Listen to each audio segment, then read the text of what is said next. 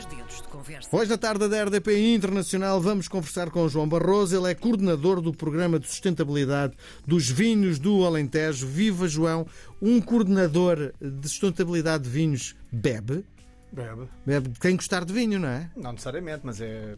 Convém que goste, torna a sua atividade bem mais agradável. Eu acho que tem eh, duas coisas que o João deve adorar: é número um, conduzir, número dois, vinhos, não é? Número três, do meio ambiente. Uh, eu, número um, não, eu não sou grande fã de conduzir, na realidade. Então como é que faz? Tem motorista? Uh, não, conduzo, mas pronto, quem corre por gosto não cansa. Sim. Não é? Então. Uh, aguça, aguça-se o engenho. Sim. Posso começar por lhe perguntar como é que se apaixonou pelo mundo do vinho? Uh, Ou não tem paixão nenhuma pelo mundo do vinho? Uh, com o passar do tempo desenvolvi essa paixão de facto. Para ser-se comissário, pedagogo, professor, polícia da sustentabilidade, qual é a formação necessária para ser, ter este, este desempenho, estas funções? Bem, eu diria acima de tudo tem que ter um grande gosto pela conduzir, área do não? é? ambiente e da sustentabilidade. Sim. Portanto, uma engenharia do ambiente, uma gestão ambiental. Depois, obviamente, tem que ter algum gosto pela natureza, pela, pela agricultura Sim. em particular. E, em última análise, se tiver de facto, ou, ou se souber desenvolver um gosto pela arte de beber vinho e de apreciar vinho, claramente, então isso o buquê fica, fica completo. Então, tudo isso, quando se passa um recibo verde na sua profissão, o que é que põe na profissão? É consultor. Consultor. Muito bem. Como é que foi que as questões da sustentabilidade começaram a inquietá-lo?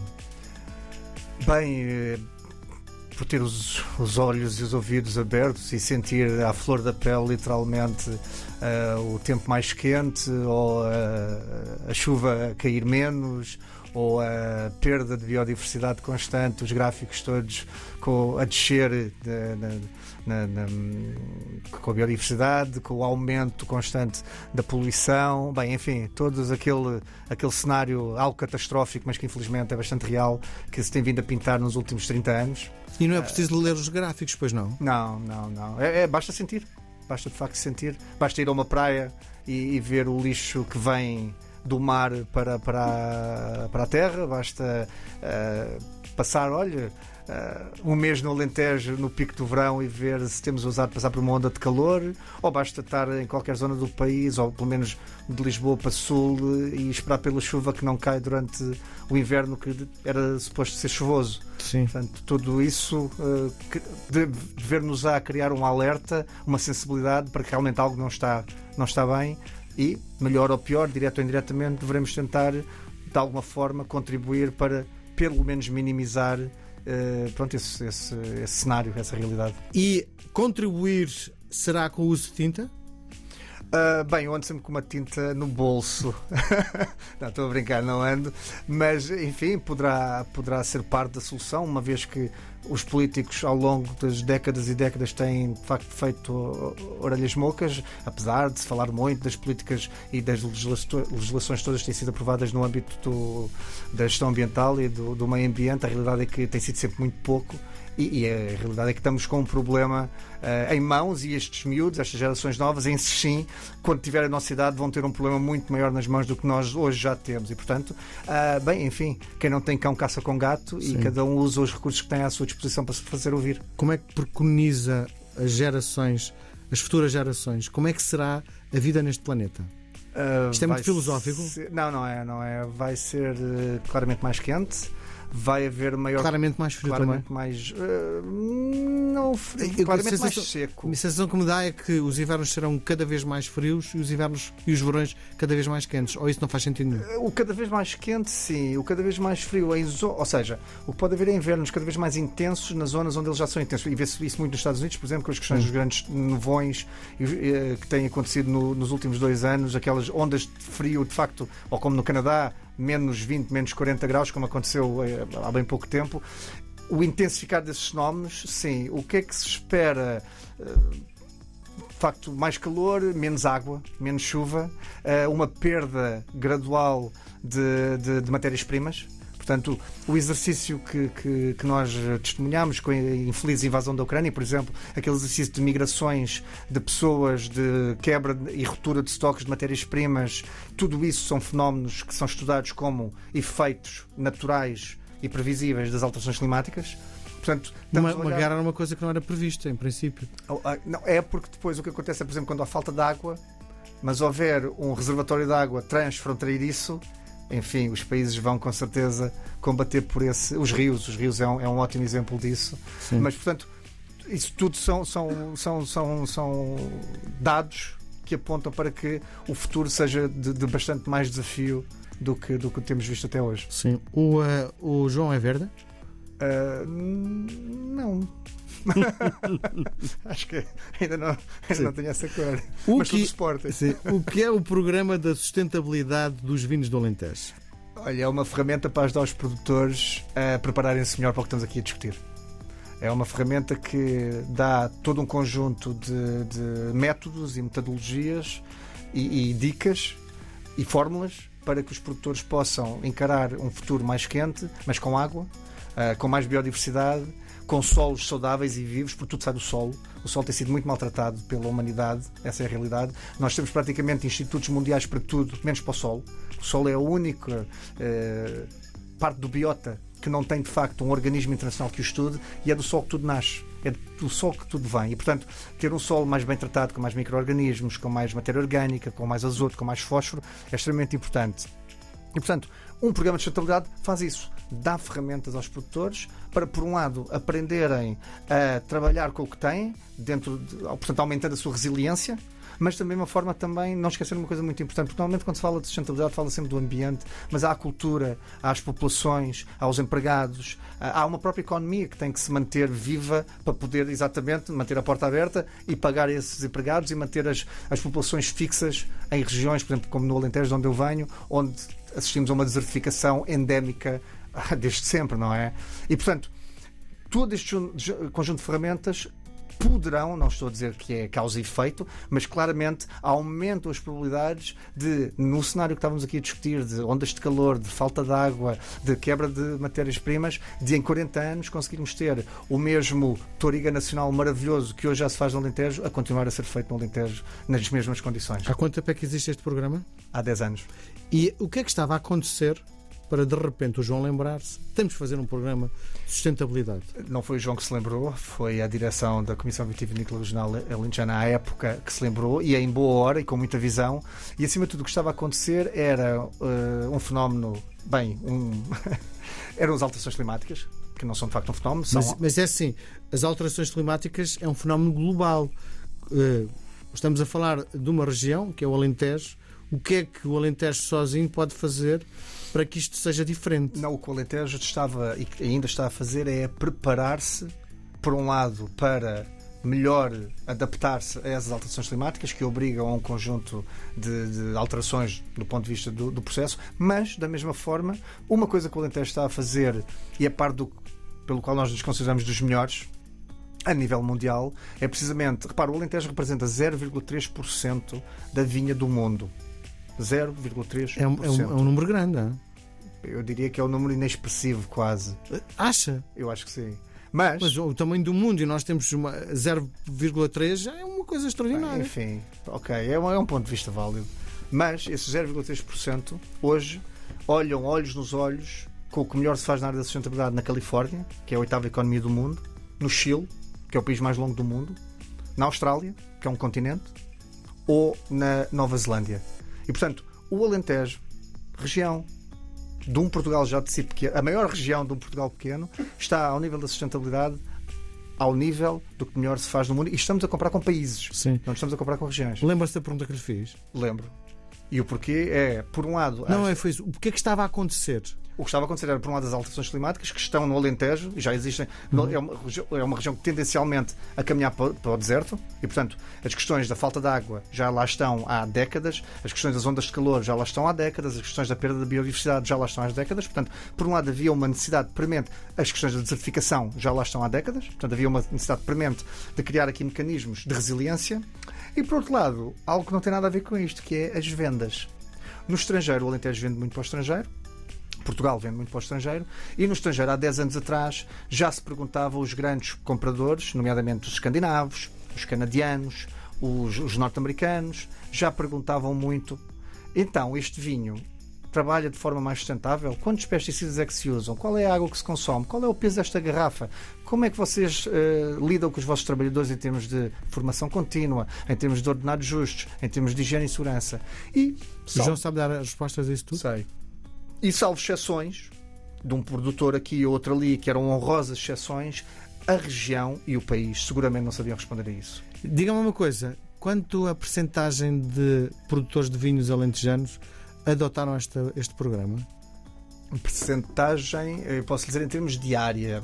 Neste momento temos 60% da área do Alentejo neste programa uhum. e certificada, portanto temos uma certificação de terceira parte, acreditada que não é a, comissão que dá, portanto são organismos externos. A certificação aparece na, no rótulo? Aparece no rótulo, exatamente. Temos neste momento 25% da área, que já representa algo como quase 40% do volume de vinho. Uhum. O que é que ganha quem tiver o selo da sustentabilidade? Ganha, por um lado, é a evidência visível de todo um trabalho estar a ser feito na poupança da água, na poupança financeira, na poupança dos recursos, na melhoria das condições do terroir, na melhoria das condições da forma. Diga-me só uma coisa, já, já, já continua a resposta. Eh, se eu, consumidor, for à procura eh, de um vinho alentejano, acha que eu vou levar o vinho por ter este símbolo, de, este selo de qualidade? Se souber o que é que ele quer dizer, acho. Okay. Se for um vinho que está no mesmo nível de valor do outro, do mesmo ano, da mesma caixa, do mesmo estilo, mas um tem este símbolo e o outro não, eu claramente. E se a pessoa souber o que está por trás disto, o esforço adicional que está por trás disto, repare, para ter uma ideia, Miguel, nós temos produtores que usam uh, morcegos, por exemplo, para combater as pragas da vinha. Em vez de usar pesticidas, põe lá um morcego, que é um mamíferozinho super voraz, que come o seu peso cinco vezes por noite. Uh, ou temos produtores que põem uh, ovelhas na vinha em vez de herbicidas. A ovelha também tem um apetite descomunal e entra ali na vinha agora, em novembro, e sai da vinha, agora é que sai da vinha, fevereiro, março. E em vez de ter, portanto, um pulverizador com herbicida a queimar tudo o que é vegetação, não. Tem umas ovelhinhas que andam por ali a pastar. Mas as ovelhas comem o bom e o mau, não é? Não, comem, não, há, não há bom. Naquela altura a videira não está a produzir nada não há, está no repouso vegetativo. Portanto, o que há é um, infestantes, portanto, o vulgo, as, um, as, um, sim, as, as infestantes que crescem em todo lado. Infestantes? Infestantes. Estava a faltar daninhas. Sim. A expressão mais, daninhas, sim. mais, mais comum é erva daninha. E, portanto, essa erva daninha tem que ser limpa. Em vez sim. de usar herbicidas, usam-se ovelhas. Mas isto são dois exemplos, posso dizer também. Sim. Por exemplo, tínhamos produtores no Alentejo, que quando eles, e repare, estamos lá de uma zona não há água, não há água no Alentejo. Quando começou este projeto, com a pouca água que tinham, gastavam aí 8, não 8 não, 10, 12 litros de água para fazer um litro de vinho, portanto, nas lavagens, nos equipamentos e tudo mais, hoje gastam 4. Uhum. 60% quase de redução de consumo de água por fechar uma torneira, por dizer ao empregado, vê lá como é que, ao empregado, um colaborador, como é que usas esta água, por ter caudalímetros para cronometrar a água que gastava há um minuto e conseguir saber ao fim do mês quanto é que eu gastei. Portanto, tudo isto tem muito a ver com a educação, com a mudança de mentalidade, com uma forma completamente diferente de olhar para uma operação. Okay? E é tudo isto e muito mais que nós temos feito neste projeto com o Alentejo. Há muita gente que está a ouvir-nos eh, e os vinhos portugueses estão espalhados por todo o mundo. Como é que eu identifico o rótulo da sustentabilidade? Como é que é o desenho? É um círculo. Bem, se já conhecerem os vinhos do Alentejo bem e estiverem familiarizados com a nossa estética, sabem que os, o símbolo dos vinhos do Alentejo é uma casinha alentejana Sim. com o seu telhado vermelho, a casinha branca com a listra azul em baixo. O símbolo da sustentabilidade é semelhante, é estilizado, a mesma casinha, e depois tem uma parra em num formato circular à volta da casinha e diz produção sustentável ou, no estrangeiro, que é o mais provável, sustainably produced. Como é que se chama este organismo? É a Comissão Vitivinícola Regional Lentejana, vulgo os vinhos do Alentejo. Sim. Como é que surge este organismo que está a cuidar da sustentabilidade? Bem, este organismo não cuidava da sustentabilidade. Este organismo é um organismo igual a tantos outros que existem no país. Uhum. Portanto, todas as regiões do país onde se fazem grandes vinhos de denominação de origem, o Douro, Lisboa, o Dão, o Vinho Verde, o Alentejo, têm uma organização homóloga todas fazem a mesma coisa, que é controlar e garantir a qualidade dos vinhos de denominação de origem e promover esses vinhos no mercado externo e interno. Uhum. A Comissão do Alentejo, há 10 anos atrás, teve a visão de ser a única, ainda hoje, 10 anos envolvidos, que tem um departamento de sustentabilidade, que administra um programa de sustentabilidade e que, de facto, ao fim destes 10 anos, temos tido um reconhecimento extraordinário a nível nacional e internacional com prémios ainda, repare, veja bem, ainda há duas semanas vim de Paris, onde recebemos um prémio de uma das maiores feiras de vinho do mundo, onde recebemos o que eles chamaram um Oscar do vinho associado com eh, o melhor projeto de, de grupo na área da sustentabilidade do mundo. Nós somos Sim. um grupo, não é? Nós, Sim. os agentes Alentejo trabalham com os produtores e, e temos esse grupo. E, portanto, tudo esse, esse reconhecimento, ainda hoje somos a única região que tem um departamento e um programa de sustentabilidade. Quando eh, o João começou a, a visitar os, eh, os proprietários, os produtores, eh, teve alguma rejeição? Disse: quem é este? Quem é este? Quem Não, é este fulano? não. Isto é alguma seita religiosa agora dizer-me para eu mudar isto? não, nunca. É- Foi isso é sempre bem incrível. recebido? Fui sempre muito bem recebido. Ah, nós fizemos uma coisa que talvez fosse parte do que ajudou a ser bem recebido, que foi identificarmos a priori quem é que eram os produtores, o que nós chamamos os campeões. Quem é que eram os produtores, porque vamos lá ver uma coisa. Manda, manda primeiro um e-mail, uma carta ou qualquer coisa, não aparece de escantilhão. Não, número dado, não é? combinávamos. Ou, ou de vez em quando aparecia lá a ver se gravavam um almoço a alguém, porque também se come bem nos enoturismos dos, dos produtores. E portanto. O que é aqui muito importante é conseguirmos identificar, porque lá está, não, não- também não sejamos aqui ingênuos a achar que o Alentejo é que encontrou a pólvora. Em todo o país há produtores a fazer um trabalho extraordinário na área da sustentabilidade. No Alentejo já havia há 10 anos atrás. O que é que nós fizemos? Foi pegar naqueles apenas dois, três produtores e dizer olha, nós temos agora aqui esta, este, este sonho, esta fantasia de criar uma iniciativa regional para esta área, mas vamos precisar de vocês.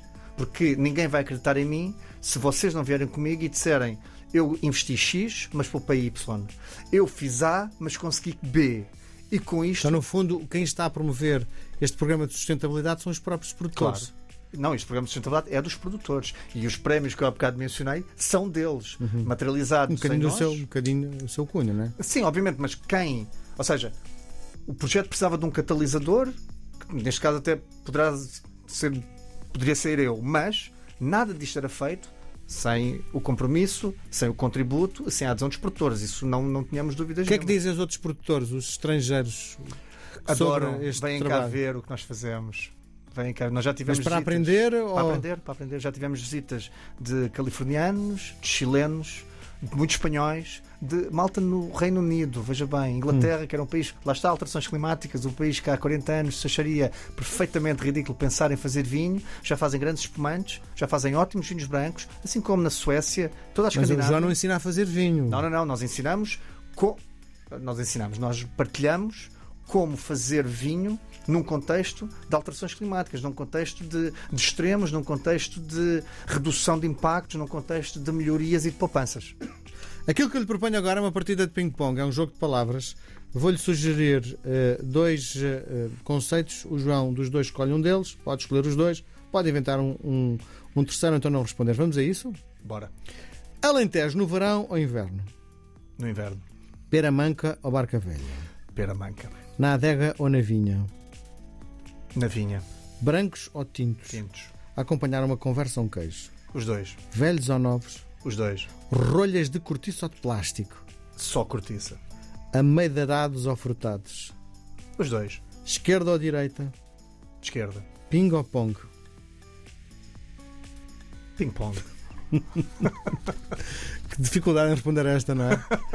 João eh, Barroso, ele é o eh, grande chefe, o grande ideólogo do programa de sustentabilidade dos vinhos do Alentejo. Foi um prazer recebê-lo aqui. Muita sorte para este programa. E quando eu voltar, traga uma garrafinha. Fala bem com certeza. Muito obrigado. Convite. obrigado.